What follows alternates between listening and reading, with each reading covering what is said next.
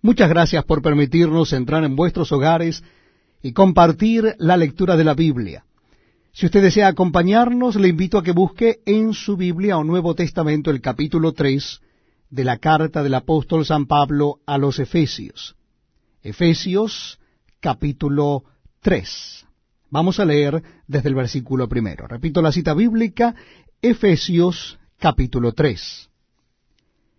Por esta causa yo Pablo, prisionero de Cristo Jesús, por vosotros los gentiles, si es que habéis oído de la administración de la gracia de Dios que me fue dada para con vosotros, que por revelación me fue declarado el misterio, como antes lo he escrito brevemente, leyendo lo cual podéis entender cuál sea mi conocimiento en el misterio de Cristo,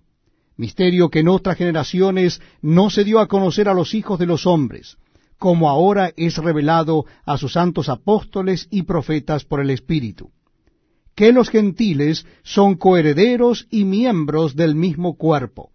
y copartícipes de la promesa en Cristo Jesús por medio del Evangelio,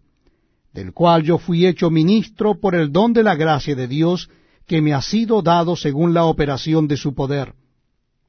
A mí,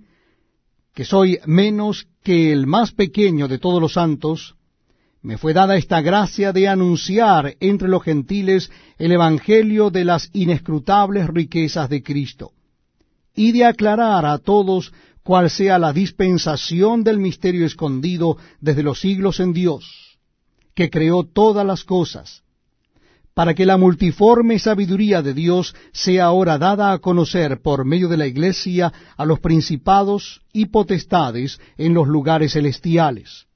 conforme al propósito eterno que hizo en Cristo Jesús nuestro Señor, en quien tenemos seguridad y acceso con confianza por medio de la fe en Él. Por lo cual, pido que no desmayéis a causa de mis tribulaciones por vosotros, las cuales son vuestra gloria. Por esta causa doblo mis rodillas ante el Padre de nuestro Señor Jesucristo, de quien toma nombre toda la familia en los cielos y en la tierra,